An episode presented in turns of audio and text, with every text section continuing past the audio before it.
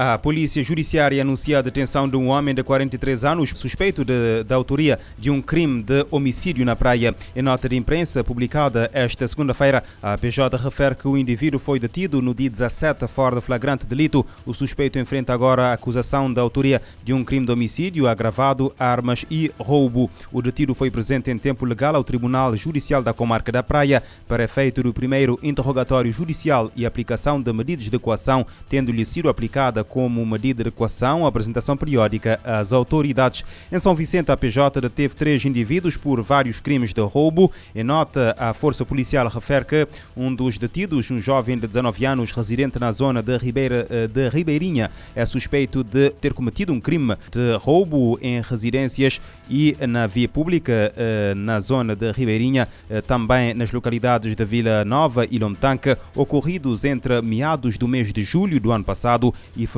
deste ano.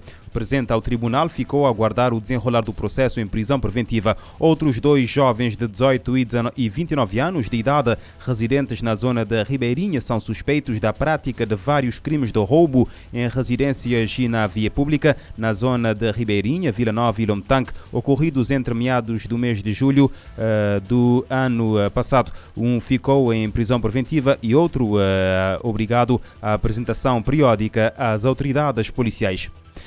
Está confirmado a identificação de cerca de 20 certificados com indícios de falsificação no processo de integração dos funcionários na Assembleia Nacional. A informação foi confirmada ontem em Forpressa pelo vice-presidente da Assembleia Nacional e presidente do Conselho de Administração daquela instituição, Armindo Luz. Entretanto, adianta que no processo da averiguação já há casos em que as suspeitas não se confirmaram, pelo que prevê que esse número poderá ser inferior ao inicialmente anunciado. Armindo Luz refere que, para além de um processo disciplinar, os funcionários que de facto terão falsificado os documentos para garantir a integração na carreira e que passaram a receber mais por conta uh, dessa integração vão também ser obrigados a fazer a devolução do dinheiro e o processo encaminhado ao Ministério Público.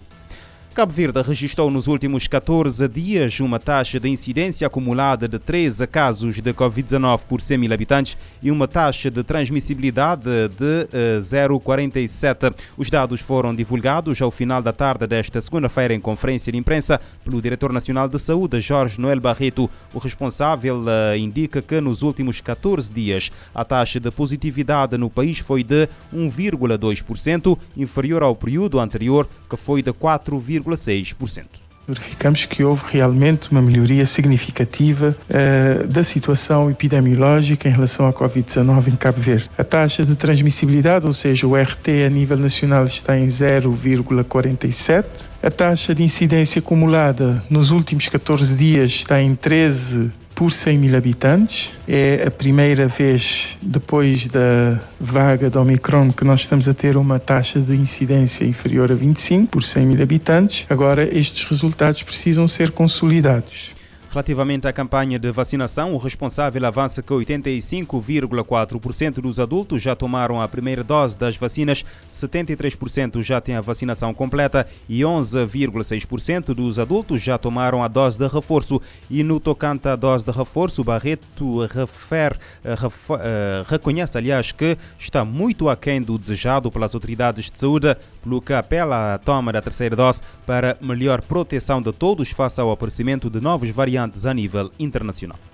E nós dizemos isso para chamar a atenção das pessoas que já têm critérios para tomar a dose de reforço, que nós recomendamos que façam, que procurem uh, os postos de vacinação o quanto antes para que recebam a dose de reforço. E essa dose de reforço irá melhorar a imunidade, irá reduzir a possibilidade das pessoas, no caso de virmos a ter alguma situação agravada por causa desta subvariante BA.2, estas pessoas estarão melhor protegidas e poderão responder melhor se tiverem uma infecção por esta variante. A Covid-19 provocou mais de 5 milhões e 800 mil mortes em todo o mundo desde o início da pandemia. Vladimir Putin precisou de poucas horas para rasgar os acordos de Minsk, reconhecendo os regimes separatistas de uh, Luhansk e Donetsk no leste da Ucrânia e preparar a colocação de tropas russas nestes territórios sob pretexto da manutenção da paz após semanas de impasse pontuado por ameaças de sanções ocidentais em caso de invasão. O presidente russo uh, dirigiu ontem a rápida escalada da crise russo-ucraniana que pareceu obedecer a uma lógica quase uh, coreografada. Se ao início da tarde de ontem uma entrada de tropas russas naqueles territórios seria uma invasão, o reconhecimento esta noite da independência destes perante a Rússia usar o permite à Rússia usar o argumento de que não colocou tropas em território ucraniano. A Rússia é considerada a instigador do conflito no leste do território ucraniano e a patrocinadora dos separatistas, tendo a guerra eclodido há oito anos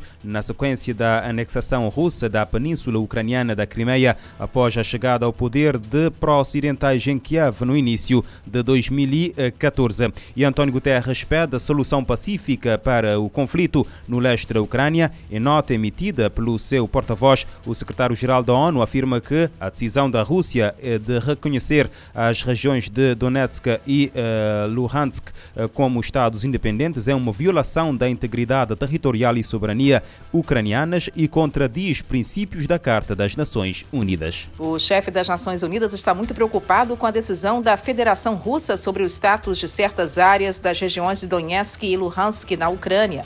Em nota, Antônio Guterres pediu a resolução pacífica do conflito no leste da Ucrânia e que se baseie nos acordos de Minsk, como endossados na Resolução 2202 do Conselho de Segurança em 2015. Nessa segunda-feira, o presidente da Rússia, Vladimir Putin, informou em pronunciamento de TV que o seu país estava reconhecendo ambas as regiões na Ucrânia como estados independentes. Para o chefe da ONU, a decisão da Rússia viola a integridade territorial e a soberania da Ucrânia e é inconsistente com os princípios da Carta das Nações Unidas. Na nota, Guterres lembra que, em compasso com as resoluções relevantes da Assembleia Geral sobre o tema, a ONU continua inteiramente apoiando a soberania, a independência e a integridade territorial ucranianas dentro de suas fronteiras reconhecidas internacionalmente. O secretário-geral instou todos os atores relevantes a focarem seus esforços no fim imediato de atos hostis, proteção de civis e da infraestrutura civil. Ele pediu também que ambos os lados evitem qualquer ação e declarações que possam escalar a situação já perigosa dentro e ao redor da Ucrânia. Guterres afirmou que é hora de priorizar a diplomacia para que todos os temas possam ser tratados pacificamente. Da ONU News em Nova York, Mônica Grayley. António Guterres insiste que o conflito no leste da Ucrânia deve ser resolvido de forma pacífica.